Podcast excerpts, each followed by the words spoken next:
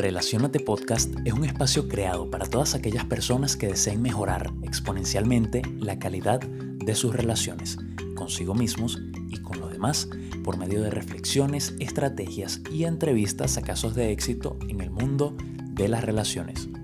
Dicho esto, te doy la bienvenida a este nuevo episodio y te invito a quedarte hasta el final, porque al igual que siempre, te he dejado una sorpresa. Comenzamos.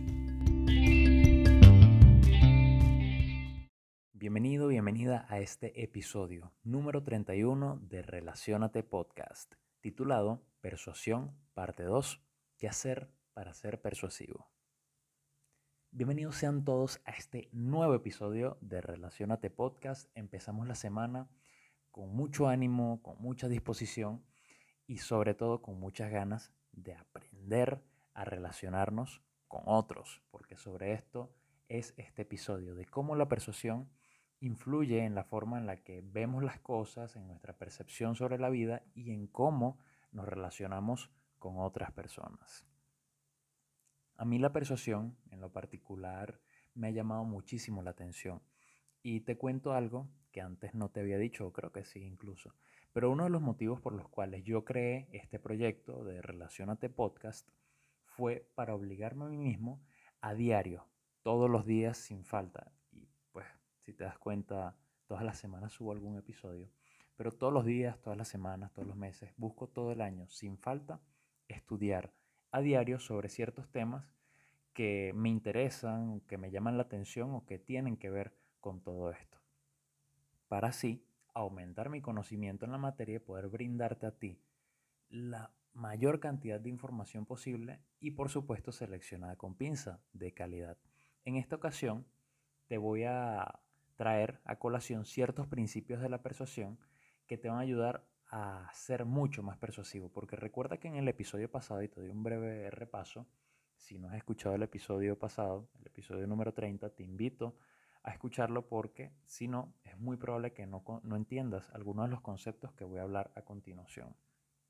Recordemos que la persuasión es esa capacidad de convencer a una persona mediante argumentos o razones que hacen que actúe o piense de cierta forma. Es decir, por medio de la persuasión nosotros dándole a la persona ciertos motivos, estos van a condicionar el actuar de la otra persona. Y la diferencia entre manipulación y persuasión es básicamente la intención. Si la intención es positiva, es persuasión. Si la intención es negativa, es manipulación. Porque las técnicas, los principios son, en su mayoría, los mismos, con algunas excepciones. En el episodio pasado te contaba también de tres características o cualidades que te hacen mucho más persuasivo y cómo las puedes integrar a tu vida. En este episodio te voy a mencionar los principios de persuasión según Robert Cialdini, un reconocido psicólogo que durante bastante tiempo estuvo estudiando la persuasión, donde estuvo realizando estudios científicos, recopilando información, leyendo y produciendo una obra maestra que se llama Persuasión, su libro, del cual extraje todos estos principios que te voy a mencionar a continuación. Muy bien, vamos a ello. El principio número uno de persuasión, o mejor dicho, que te puede ayudar a ser mucho más persuasivo, o por los motivos sobre los cuales se sustenta o se sostiene la persuasión, es compromiso y coherencia. En episodios pasados ya te he mencionado que los humanos por naturaleza buscamos consistencia cognitiva. Esto quiere decir la consistencia cognitiva significa que buscamos congruencia entre lo que decimos, pensamos y hacemos. Y esto a veces nos condiciona para bien y otras veces nos condiciona para mal. Te voy a poner un ejemplo. Si yo pienso que el cielo es azul, y yo digo y manifiesto, creo que el cielo es azul, yo voy a buscar cada vez que requiera alguna información, voy a buscar información que diga que el cielo es azul o que siga esa misma línea de pensamiento. Esto también es peligroso porque atendemos un sesgo de autoconfirmación, donde solamente nos centramos en buscar información que valide lo que ya creemos. Pero cuando nos vamos a relacionar con otras personas, cuando estamos buscando pareja, cuando estamos exponiendo puntos de vista o buscando trabajo, buscamos sitios que mantengan esa consistencia cognitiva, personas que crean igual que nosotros, que tengan las mismas creencias, los mismos pensamientos, buscamos un trabajo que se alinee a nuestros valores porque eso nos hace sentir bien. Pero bueno, eh, no deseo eh, extenderme mucho en lo que es la consistencia cognitiva, pero cuando hablamos de compromiso y coherencia como el primer principio de persuasión, deseo referirme a que es un principio utilizado para proponer, que consiste, mejor dicho, en proponer algo que la persona ha afirmado en el pasado. Si una persona se compromete a algo o ha dicho algo en el pasado, es mucho más probable que esa persona afirme lo mismo en el presente o que responda positivamente a una petición que tú le hagas que atienda ese compromiso para así mantener la coherencia de lo que ha dicho. Te doy un ejemplo. Si una persona en el pasado ha dicho que es amante de los gatos, ¿ok? Tú en una conversación le preguntaste, bueno, ¿y qué opinas sobre los gatos? No, sí, los gatos me parecen animales bellos, perfectos, hermosos, eh, me parecen seres sumamente increíbles. Es mucho más probable que si tú después de esto, de que esta persona le dicho, te ha dicho esto, tú le dices, bueno, ¿te gustaría adoptar un gato? Es mucho más probable que te diga que sí para mantener la coherencia. O lo mismo si le pides firmar una petición para eh, un refugio o donar alguna cantidad de dinero para, pues, también un refugio, cani un refugio felino, es muy probable que esta persona diga que sí para mantener la coherencia. De hecho, en un estudio que no sé si llamarlo estudio o un ejemplo que, que mencionó Robert Cialdini en su libro, es el ejemplo del letrero. Hicieron, realizaron un estudio en un vecindario donde le dijeron a las personas que vivían dentro de ese vecindario si se sentían comprometidas o si les gustaría apoyar a la comunidad en cuanto a disminuir la velocidad que realizaba, que que tenían los vehículos dentro de ese urbanismo. Todas estas personas dijeron que sí y les hicieron formar un papel donde se comprometían a fomentar el, hecho de que se respetara el límite de velocidad dentro de ese vecindario. A un grupo los hicieron firmar y a otro grupo no. Tiempo después pasaron casa por casa y dijeron si podían poner un letrero en su ventana que dijera reduce la velocidad. Sorprendentemente, la mayoría de las personas que firmaron el compromiso, es decir, que dijeron sí, me comprometo a, de cierta forma, lograr o buscar que se respete el límite de velocidad, dijeron que sí a esta propuesta y pusieron un letrero en sus ventanas, mientras que las otras personas que en ningún momento se comprometieron, que en ningún momento dijeron que les interesaba esto, pues en su mayoría dijeron que no. Por lo tanto, desde este momento podemos ver que utilizar este principio nos puede servir de mucho en nuestra vida, sobre todo si, por ejemplo, queremos que alguien nos haga una compra. Esto va más asociado a vendedores. Yo podría, por ejemplo, eh, buscar a un dueño de negocio al cual le quiero vender un producto y decirle, ¿qué tan comprometido te sientes tú con tu negocio? ¿Harías o invertirías la cantidad de dinero que fuera necesaria para hacer de tu negocio un negocio de éxito o para, eh, no sé, cautivar a tus empleados o cultivar el desarrollo profesional en ellos. Sí, yo me siento comprometido porque es mi negocio y tal. Luego de eso es mucho más probable que cuando yo le exponga mis motivos o mi producto a la persona, que es un producto de desarrollo laboral, donde eh, mejoro y optimizo las relaciones entre las personas, es mucho más probable que esa persona que me está entrevistando me diga que sí, porque ya en el pasado se comprometió y para mantener esa línea de coherencia, por consistencia cognitiva, me va a decir que sí. O es mucho más probable que me diga que sí. El segundo principio es la reciprocidad. Este principio lo que expone es que ante un favor sentimos la obligación moral de devolverlo, ya sea por, por autosugestión, por condicionamiento, pero sentimos ese deber de que como la otra persona hizo algo por nosotros, nosotros también debemos hacer algo por ella. Y de hecho, aquí te traigo un ejemplo muy interesante que fue un estudio también que se realizó eh, o que se expone en este libro, y es el ejemplo del mesero. Se realizó un estudio donde para evaluar si ciertas características podían, eh, ciertas características y acciones podían modificar la forma en la que la gente daba propina a los meseros. El ejemplo consistió en lo siguiente, o el estudio, mejor dicho, consistió en lo siguiente. Se puso un mesero que pues atendía igual que siempre, tomaba los pedidos y ya. Colocaban a otro mesero que con una factura, con la entrega de la factura, daba un caramelo. Colocaron a otro mesero que daba con la factura, cuando tomaban el pedido, dos caramelos. Y por último, colocaban a un mesero que daba un caramelo, luego se retiraba Después hacía como si se le olvidara algo, volvía y nuevamente le daba otro caramelo a los comensales, junto con la factura del servicio. Sorprendentemente, el mesero, pues, el mesero que no hacía nada, que simplemente entregaba la factura, las propinas eran completamente elección de, de los comensales, se mantuvo estática. Sin embargo, para el mesero que llevaba un caramelo, junto con la orden, con la factura, las propinas aumentaron un 3%. Si el mesero entregaba dos caramelos, la propina aumentaba en un 12%.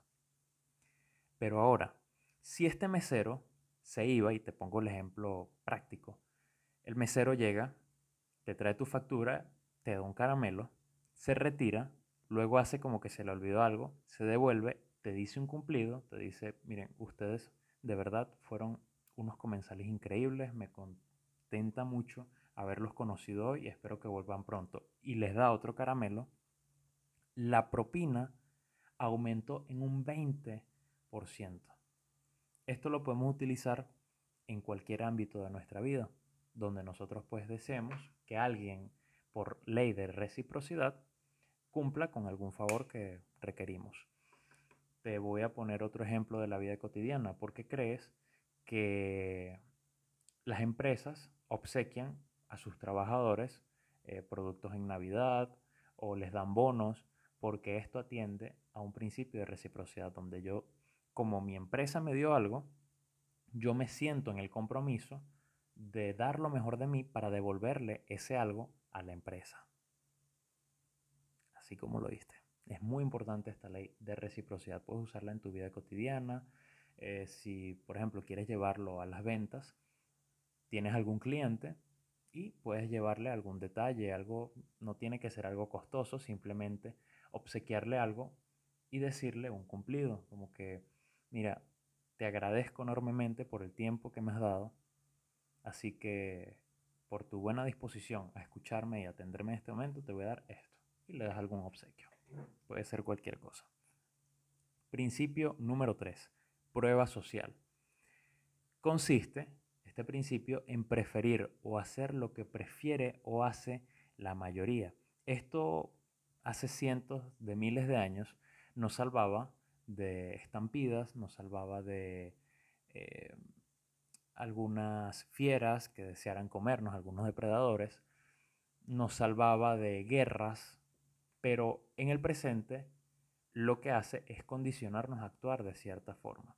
Cuando vemos que todo el mundo va y compra cierto tipo de zapatos, decimos, wow, esos zapatos deben ser muy buenos, vamos a comprarlo porque todo el mundo lo tiene.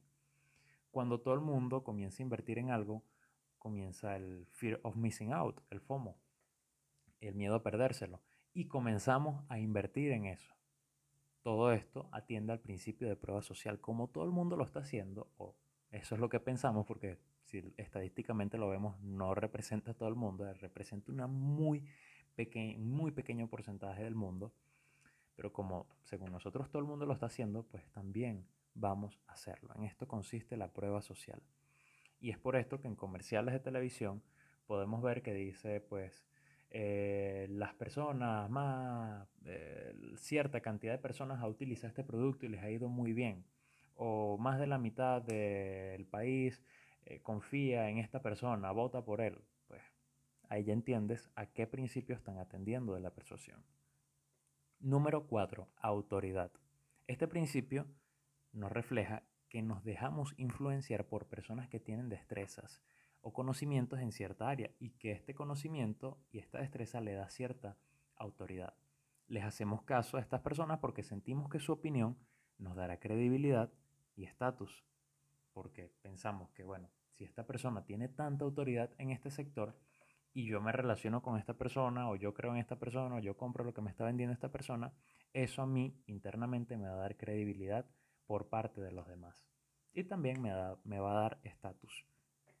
Un ejemplo de ello fue un estudio que se realizó con médicos, que señaló o tuvo por fin reflejar que los médicos que cuelgan sus títulos en la pared tienen muchas más probabilidades de que sus pacientes cumplan el tratamiento que los que no lo hacen, porque todos sus estudios, conocimientos, eh, reconocimientos generan cierta autoridad y por lo tanto la persona se siente persuadida de que, oye, este tipo sabe, esta tipa sabe, entonces voy a hacerle caso.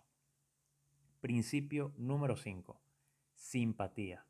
Este principio básicamente consiste en que si me agradas, es mucho más probable que haga lo que me, lo que me propones.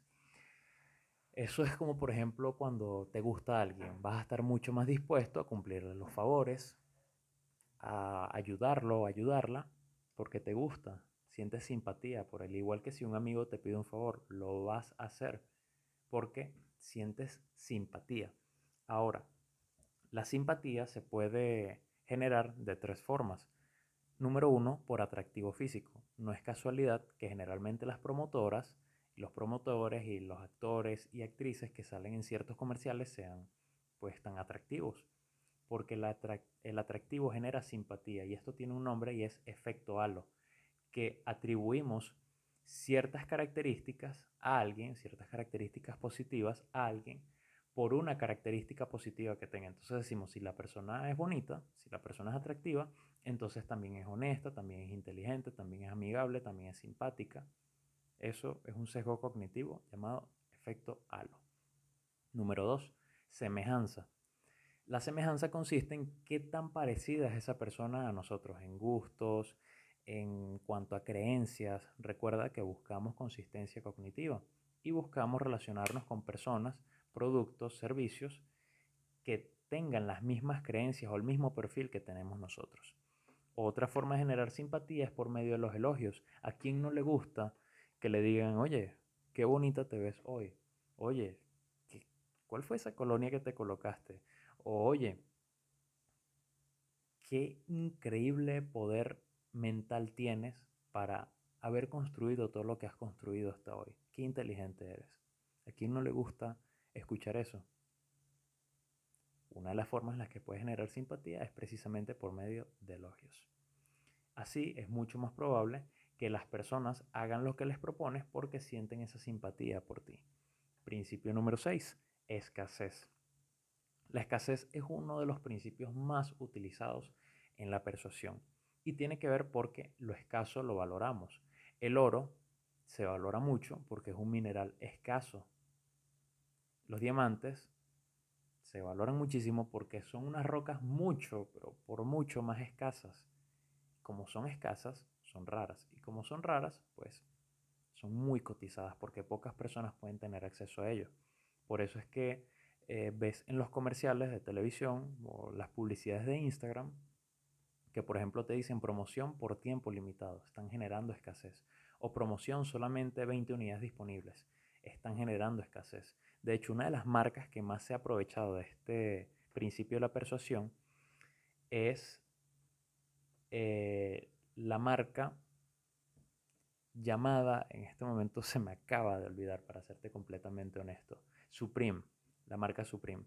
Supreme lo que hace es que saca colecciones de cierto tipo de vestimenta, de ciertas prendas, y son unidades muy limitadas y las distribuye en cada una de sus tiendas. La gente que hace fila para entrar a esas tiendas supera las tres cifras. O sea, estamos hablando no de 100 personas, estamos hablando de miles de personas que desean entrar a estas tiendas para adquirir los productos que tienen porque son muy escasos utilízalo tanto en tus relaciones personales, lo puedes utilizar con tu tiempo. Si tu tiempo es escaso, van a valorar más tu tiempo, como en relaciones comerciales. En publicidad, utilízalo para resaltar que esas promociones son por tiempo limitado o que son por unidades limitadas. Y finalmente, el último principio, el principio número 7 de la persuasión es unidad. La unidad se refiere a tener una identidad compartida, a compartir algo en común con la otra persona. Eso nos hace sentir identificados. Esto tiende también al principio de simpatía. Cuando sentimos que alguien em, tiene mucho que ver con nosotros, cuando sentimos que alguien de cierta forma comparte o nos sentimos parte de algo, pues es mucho más probable que nos, nos dejemos persuadir por esa persona. Por ejemplo, no es lo mismo que llegue alguien que, ponte, viajas fuera de tu país y alguien te dice, mira, este, soy de México y tú eres de Venezuela. Soy de México y requiero por favor que, me ayudes con esto, necesito hacer una llamada. Y tú dices, bueno, no te conozco, no te voy a prestar para hacer una llamada. Pero ahora llega alguien y te dice, mira, eh, soy venezolano, realmente se me quedó algo, necesito hacer una llamada. Ambos comparten en común la nacionalidad.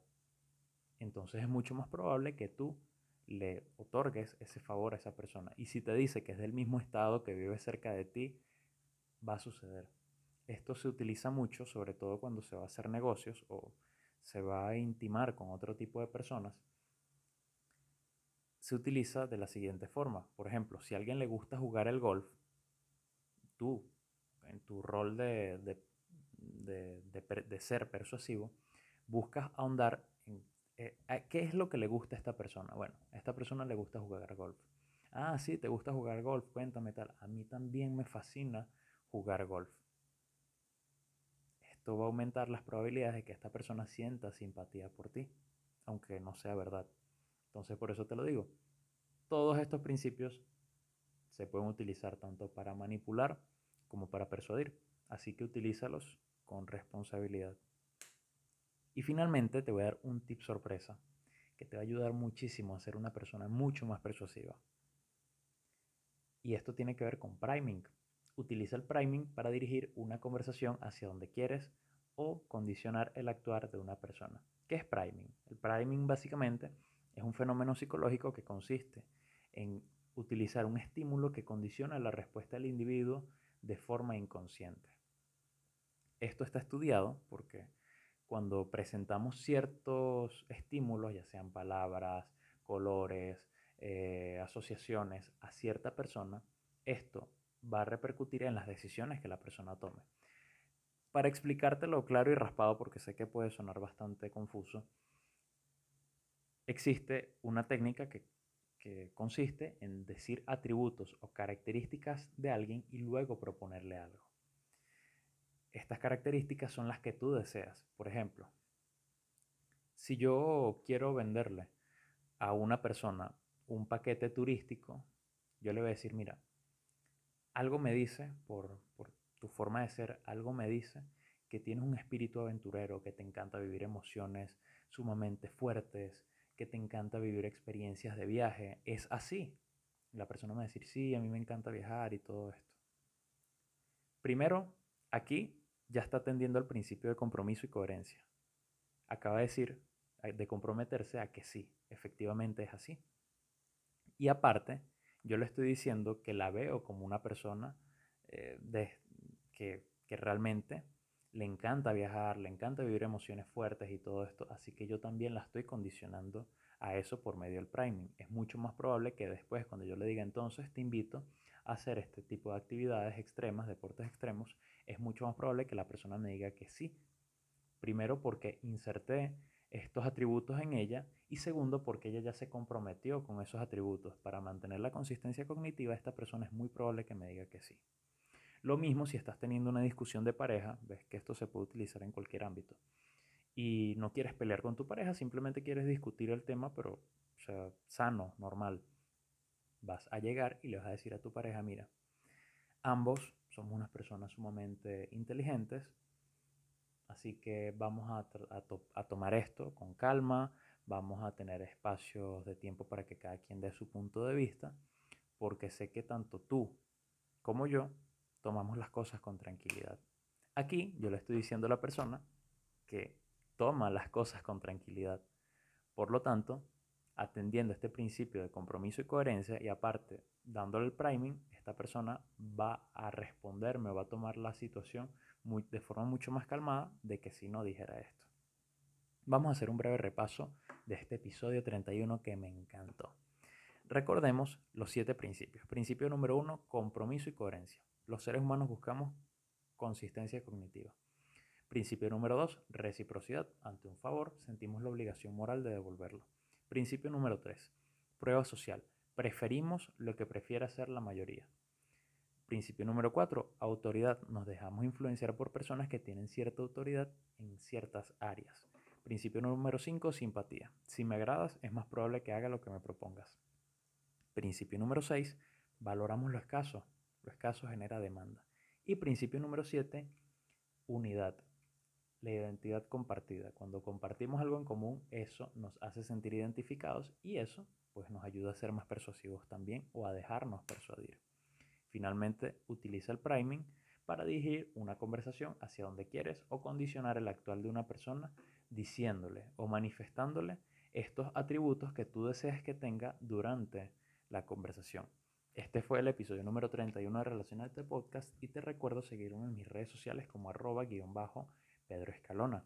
Si quieres formarte en relaciones interpersonales, si quieres aprender más de persuasión, si quieres formarte en seducción, cómo cautivar a tu público, pues hablando en público, entrenando tus destrezas en oratoria, recuerda que tengo espacios disponibles para formarte en relaciones interpersonales. Así que déjame un DM en mi Instagram y con todo el gusto del mundo atenderé a tus deseos. Sin más, este episodio finalizó y nos vemos en la próxima.